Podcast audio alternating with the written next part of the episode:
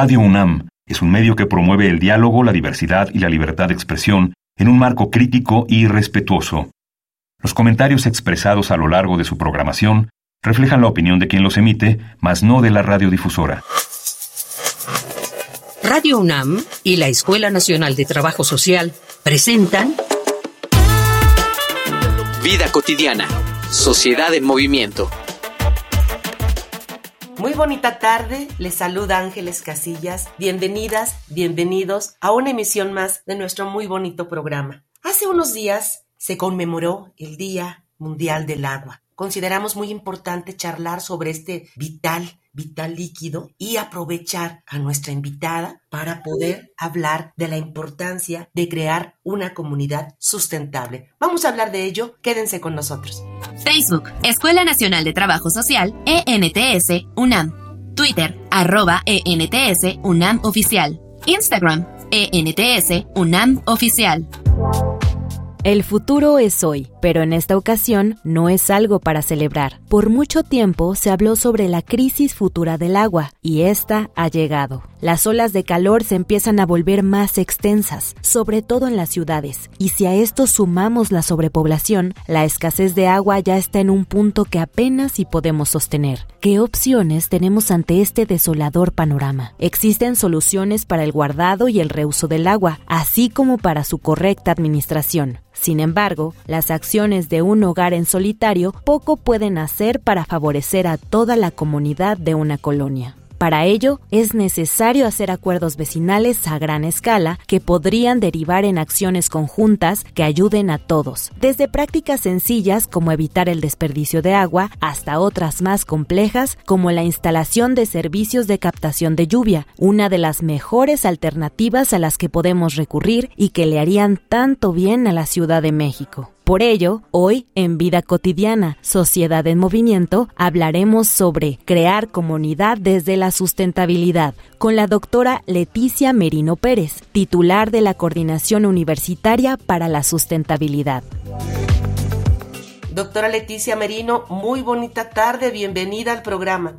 Muchas gracias, muy bonita tarde a todos. Consideramos muy importante, doctora, iniciar con, con, lo más sencillo, por así decirlo. ¿Qué te parece si nos apoyas con nuestra audiencia? Primero, ¿qué elementos están presentes para hablar de sustentabilidad? Y en un segundo momento, ¿qué implicaría una comunidad sustentable? Bueno, yo creo que muchas gracias por la pregunta. Este es una pregunta, yo creo que muy central para empezar. Este, pues yo creo que de entrada vivimos, vivimos una, o sea, la idea sería que vivimos una, una crisis, este, que pone en riesgo y que es evidente desde hace algún, desde hace 30 años, 40 años incluso, y cada vez más, que pone en riesgo el futuro, el futuro del planeta, bueno, del planeta quizás no, el futuro de la vida como la conocemos, el futuro obviamente de las sociedades humanas, este, con las formas que vivir que, tenemos, pero incluso de, la, de las sociedades, de la propia especie, por, eh, por un deterioro muy profundo y muy extenso de lo que llamamos medio ambiente, de la naturaleza, de la, de la biosfera, que ha hecho posible de nuevo este, la vida en el, en el Holoceno, en esta época geológica donde la vida proliferó eh, como en ninguna, como en ninguna otra. Digamos, y, y, se ha hablado ya desde hace 12 años, o sea, de que esto es una crisis sistémica se habla mucho del tema de cambio climático, pero el tema de cambio climático es una de las dimensiones, una de las expresiones de este deterioro que tiene que ver, sí, con el aumento en la temperatura, por el aumento de emisiones de gases de invernadero. Digamos, esto está relacionado con nuestras formas, no con nuestras, con las formas, porque nos han sido impuestas en gran medida. La, la mayor parte de la población ni las quiere ni las ha decidido, la enorme, la enorme mayoría de la población, pero con las formas en que, en que se consume y se produce en, en la actualidad. Y, como decía yo, este, pues es esta, este incremento de la temperatura que se nos ha dicho ya muy claramente el panel intergubernamental de cambio climático, que más allá de los 1.5 grados que se espera se van a, a alcanzar en el 50, este, vamos vamos a llegar a puntos sin retorno. Este, pero cambio climático es una de las dimensiones, decía yo, y tiene que ver con y, vamos a la efemérides del agua con el agotamiento de, del agua dulce, del agua que consumimos este, los animales, porque consumimos los animales, porque tampoco, este, sobre todo los animales terrestres, este, eh, contándonos entre, entre ellos con el agua para los ecosistemas, o sea que es fundamental para que se mantenga el ciclo de la vida eh, en, en la Tierra, digamos, y el balance está cambiando de agua dulce a, agua, agua salada, digamos, estos son eh, procesos eh, geológicos completos, pero estamos además de, eh, de, modificando estos ciclos globales y regionales del agua, estamos alterando los flujos del agua con la construcción de represas, con la sobreexplotación y estamos contaminando, y no me gusta hablar de estamos porque muchos de nosotros no lo hacemos, o sea, se está contaminando este, de manera muy dramática los, los ríos, por una parte los lagos y el océano. Eh, los mares. Muchos de los ríos de México este, tienen un nivel eh, de contaminación que los hace tóxicos. Por ejemplo, el río Atoyac, el río Lerma, el río Santiago, donde se desechan no solo las aguas negras de las ciudades, sino muchos de los desechos industriales y de los desechos de empresas como las mineras que vierten en los ríos de una u otra forma metales, metales pesados. No solo son los ríos y el agua, sino también en el caso de las mineras, las aguas subterráneas, en el caso de los suelos cársticos, como es el caso de Yucatán, pues también este, las aguas, las aguas, o sea, que es un suelo que se, donde se filtra mucho, este, con todo este tema de las granjas de cerdos y los mega desarrollos turísticos, pues está contaminando, este, pues los acuíferos. Y esto, esto es muy grave, mucho más difícil de revertir. Además, este, se ha alterado el ciclo del fósforo, el ciclo del nitrógeno, o sea, los ciclos de nutrientes por el exceso de uso eh, de fertilizantes que provoca que se quede sin oxígeno los cuerpos de agua y se eutrofiquen. O sea, hay eutroficación, quiere decir se perdieron, se perdió el oxígeno y entonces el, cuerpo de agua se ve eh, color café en las lagunas de Montebello, la mitad de las lagunas de Montebello, este, un otro, otro, otra expresión, otro síntoma, la eutroficación, pues es el tema del sargazo y en general de, algas eh, anaeróbicas este, en, y de bacterias anaeróbicas, muchas veces tóxicas, en muchos cuerpos de agua llegó a ver en la, en la, en la presa de, Valle de Bravo. O sea, se están alterando ciclos, este, se están contaminando suelos, también eso tiene que ver con, fertilizantes, dos ciclos de agua, deforestación, o sea, cambio de uso de suelo, que es un proceso muy acelerado en México, particularmente, no solo en México, obviamente, pero México es de los países de alta deforestación, sobre todo eh, ahora relacionado con eh, la expansión de cultivos comerciales como el aguacate, las berries, este, la palma de aceite. Eh, la soja en el, Amazonas y esto se asocia con incendios que muchas veces son provocados. Entonces, decía yo, tenemos cambio climático, tenemos eh, contaminación, eh, tenemos alteración de, de, distintas formas en el agua y en los ciclos de agua, contaminación y, agotamiento de suelos, contaminación química, que es tremenda, el problema del plástico, digamos, no, no solo lo que yo mencionaba de metales pesados, de agroquímicos, México también es un país este, donde tenemos, donde hay glifosato hasta, hasta en los recién nacidos, o sea, donde la población estamos altamente contaminada por el tema de agroquímicos que están presentes en muchos, en muchos de nuestros alimentos. Y otro problema de contaminación química, decía yo, es el problema del plástico. El país se ha convertido en un destino eh, del, o sea, el país importa basura de plástico de los Estados Unidos, que no se quiere mantener en los Estados Unidos. Entonces, en México se, se procesa, entre comillas, quiere decir se entierra, también va a dar a los, a los, a los, este, a los acuíferos, a los cuerpos de agua. Bueno, entonces la idea de sustentabilidad, que puede ser, puede sonar a un buen deseo frente a esto que suena muy catastrófico, es la idea de poder revertir esta situación de desastre ambiental, este, y esto es algo que se tiene que dar en un nivel individual, colectivo y sociopolítico. Qué interesante, doctora, que para hablar de sustentabilidad nos hayas dado este panorama, ¿no? Este mucho más genérico de lo que implica este cambio climático, esta crisis, este importantísimo deterioro. Yo creo que si no este, entendemos este agotamiento, no podríamos hablar de sustentabilidad. Vamos a seguir platicando del tema, pero antes, especialmente, ¿no? De este importante eh, líquido vital, vamos a escuchar datos que nos prepara producción acerca de este tema. Vamos a una infografía social. Infografía social.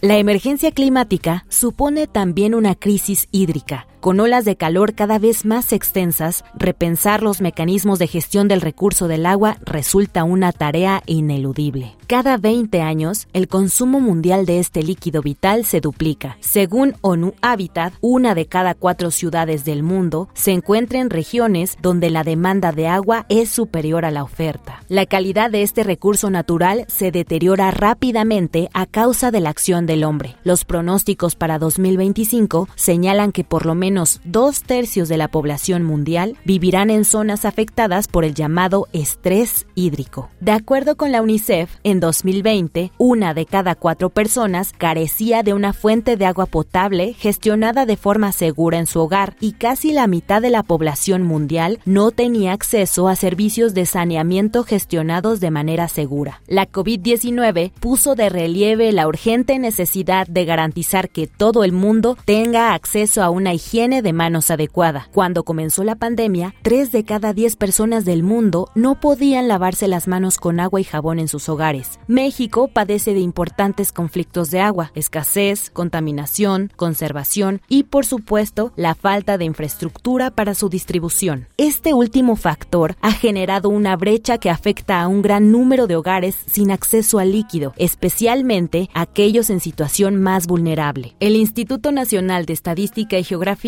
señala que de las 35.2 millones de viviendas que hay en el país, el 23.1% no cuentan con agua entubada dentro del hogar. En julio de 2022, según la Comisión Nacional del Agua, 8 de los 32 estados de México sufrían una sequía entre extrema y moderada, por lo que 1.546 de los 2.463 municipios de México se enfrentaban a la escasez de agua. De acuerdo con la encuesta nacional de salud y Nutrición 2021, esta problemática impacta en la salud física, nutricional y emocional de la población. Regresamos de este segmento, estamos platicando con la doctora Leticia Merino. Doctora, ya nos platicabas este, antes de, este segmento de, datos ¿Qué es sustentabilidad? ¿Qué implica para, para usted el poder crear una comunidad sustentable? Sí, bueno, yo creo que, que el, construir con sustentabilidad, decía yo, se da necesariamente a un nivel individual, un cambio de conciencia, una búsqueda de información, un cambio de nuestras prácticas, consumir menos, cuidar más los recursos, cuidar más el agua, pero pues lo individual, si bien es fundamental, no basta, nos toca también construir comunidad y yo creo que construir ciudadanía, ciudadanía local, ciudadanía eh, en términos del país y ciudadanía, eh, global. Eh, construir entonces sustentabilidad quiere decir justamente tratar de revertir las prácticas de producción y consumo que, nos han llevado a esta situación este, de deterioro. Y a mí me parece, digamos, la idea de sustentabilidad eh, tradicionalmente habla de, lo económico, lo social, lo, ecológico. Me parece muy general. Y, y yo creo que no hay una sola sustentabilidad, sino distintas propuestas y distintas formas de lograr un futuro justo y ambientalmente viable de acuerdo a las condiciones de cada región, eh, de cada país. Me parece que un buen marco es el de los Objetivos de Desarrollo Sustentable de la Agenda 2030 de Naciones Unidas, porque considera que para conseguir esta sustentabilidad, este uso responsable del agua, que las más irresponsables son las grandes corporaciones. Este, dicho sea de paso, en México, 80% del agua concesionada está en manos de ocho concesionarios, Coca-Cola, las mineras, las cerveceras, este, etcétera. Pero Naciones Unidas nos dice que de entrada, para acabar, para lograr la sustentabilidad, hay que acabar con la pobreza, hay que disminuir drásticamente la desigualdad, hay que acabar con el hambre, hay que lograr una educación eh, a lo largo de todo el ciclo de vida, una educación creativa que incluya de manera muy importante a las mujeres. Hay que conseguir igualdad de género y entonces con individuos fortalecidos, con comunidades cohesionadas, este, podemos también buscar un mejor manejo del agua, podemos buscar modos de, de, dejar este hiperconsumo en que estamos, en que estamos clavados, que genera enormes ganancias, podemos acabar con prácticas extractivas, podemos ser más responsables de nuestra basura, consumir de, de pequeños productores este, que tienen un manejo responsable de agua, de suelos, de, semillas, digo, no hablé yo de, crisis de la biodiversidad, pero el mantener la diversidad de nuestros maíces, este, de nuestras arbences, de nuestros quelites, este, digamos, esto es, es muy importante, además es cultura, nos hace sentir bien y mantener tenemos eh, biodiversidad. Entonces, para lograr estos objetivos ambientales, digamos, de revertir cambio, de, sí, de detener cambio climático, a lo mejor revertir es imposible, de cambiar formas de producción y consumo, de, de mantener, proteger la vida en el mar, que está también muy amenazada.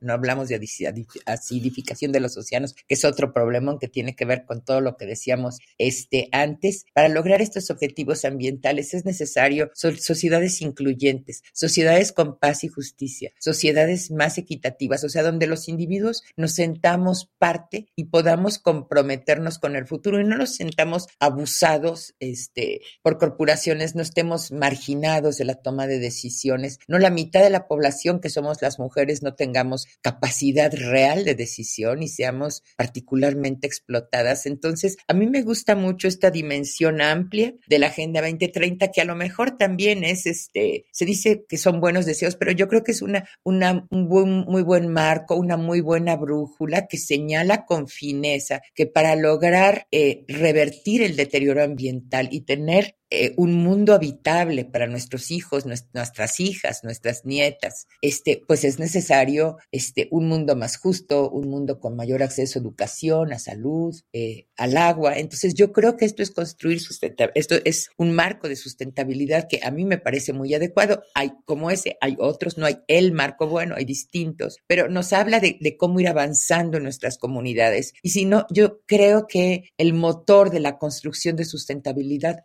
es la comunidad. Y en el caso de nuestras escuelas, son las comunidades de las escuelas y facultades y la gran comunidad universitaria, que es un ideal a construir, una, una comunidad universitaria comprometida con el futuro, con, con la equidad y la justicia. Y a propósito de este comentario último, donde aludes al compromiso que tenemos las y los universitarios, entrevistamos a alguno de ellos eh, para conocer cuáles y qué opinan sobre la importancia de generar una conciencia de cuidado del agua, una comunidad sustentable. Eh, escuchemos a ver qué, qué dicen estos universitarios y universitarias. Vamos a Voces en Movimiento.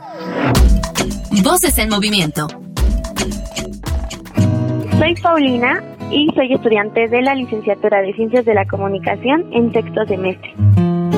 En mi vida personal sí considero que ayuda al cuidado del agua, pues desde muy pequeña he aprendido que cuando podemos tomar acciones para que ésta se ahorre, las debemos tomar. Como por ejemplo, si nos estamos cepillando los dientes, no dejar la llave abierta o al igual cuando estamos lavando, no sé, los platos, igual no dejar que el agua corra, sino que esta la podemos cerrar mientras nosotros lavamos el plato. También cuando nos bañamos, mientras nos estamos enjabonando o así, pues porque cada vez se ha visto como más escasez y yo principalmente, yo vivo en la alcaldía Gustavo Madero y aquí de vez en cuando ha habido situaciones en las que no hay agua y así ha pasado, no sé, semanas en las que la ponen en ciertos horarios y pues es muy estresante y te hace ver que es un recurso que se tiene que cuidar mucho. Hola, muy buenas tardes a todos. Soy Sofía Pimentel de tercer semestre de universidad. De manera personal, creo que en el cuidado del agua he ayudado porque desde muy pequeña mi familia lo ha implementado. Normalmente cuidamos mucho el cómo se cuida el agua, desde cómo se construyó nuestra casa. Implementamos varias cosas como la regadera ahorradora de agua o incluso en la taza del baño en vez de conseguir una taza de 6 litros se consiguió una de 3 para evitar el desperdicio de agua.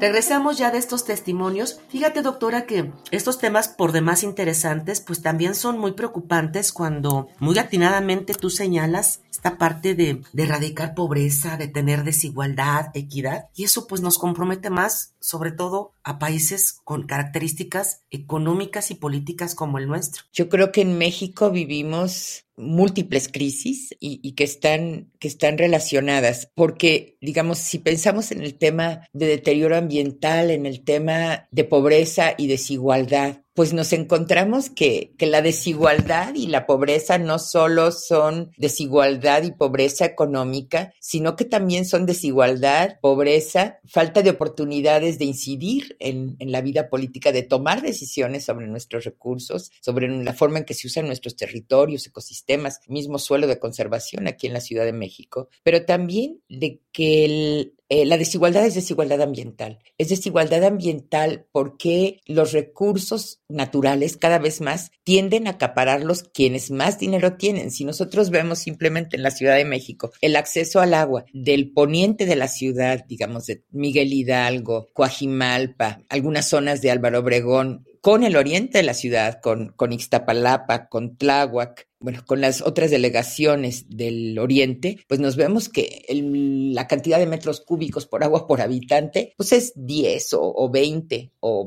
30 veces más llega a ser en el poniente que en el oriente.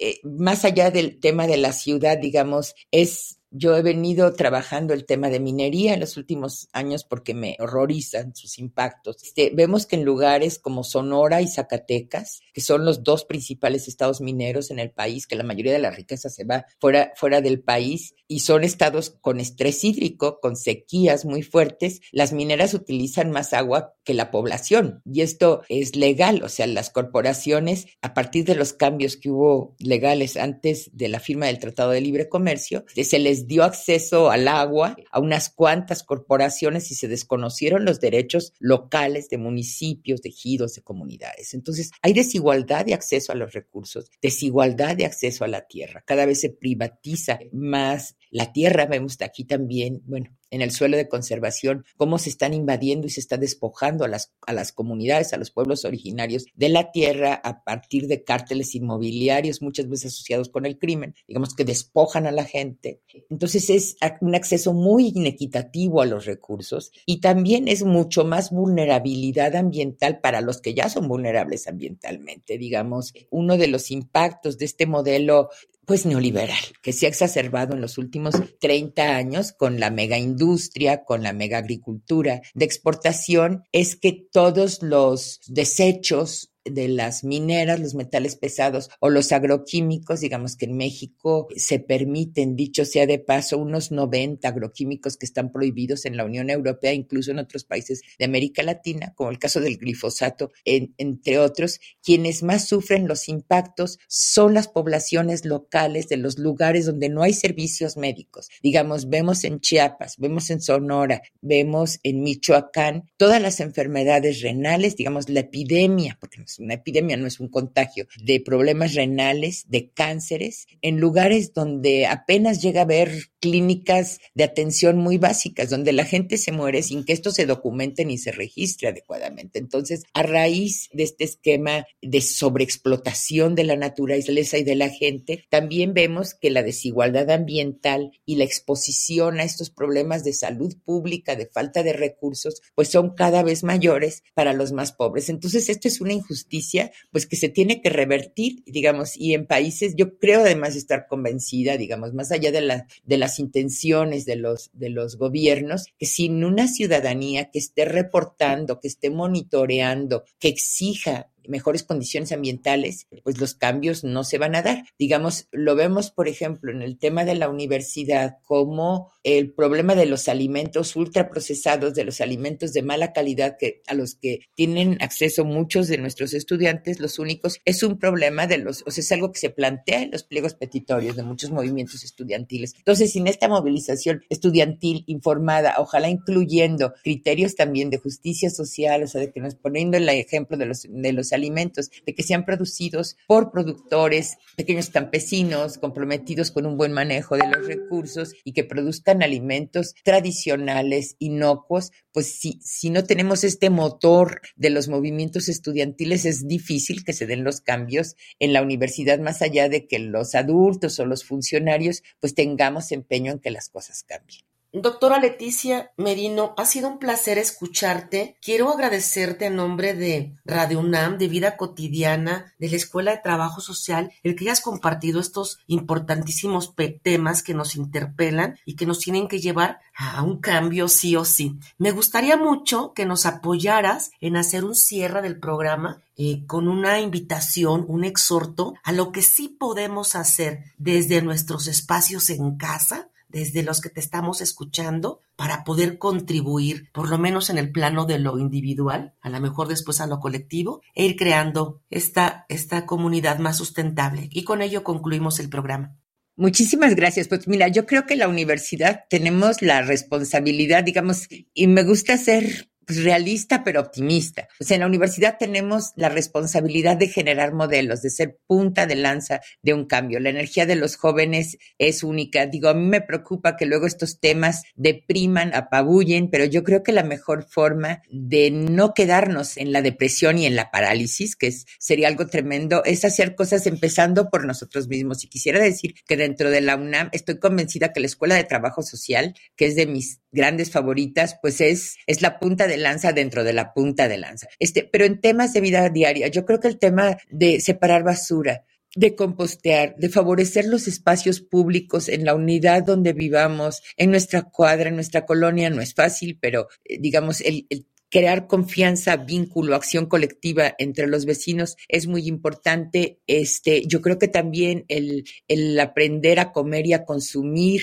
eh, de manera más sana y más responsable, menos refrescos que, que las refresqueras, decíamos, agotan el agua, eh, nos, hacen, nos hacen daño, eh, más favorecer a pequeños eh, productores, el tema de la basura, este, el tema del agua, el tema de la energía, que es, que es algo también este, muy, muy importante, digamos, ser responsables de nuestro, de nuestro consumo de, de energía. En fin, o sea, como ser más responsable de cómo consumimos, de cómo nos movemos también. Digamos, nuestra ciudad es muy difícil, pero el usar más, eh, por lo menos al interior de nuestro campus, la bicicleta y exigir mejores políticas y leyes, que es eh, definitivamente este, una, una cuestión fundamental. Sin ciudadanía no hay construcción de sustentabilidad posible. Y la construcción no es pintar arbolitos de verde como nos vende Coca-Cola o de que se pintan de sustentables cuando, cuando tienen grandes este, impactos. Y, y sustentabilidad es construcción de una sociedad ambiental y socialmente distinta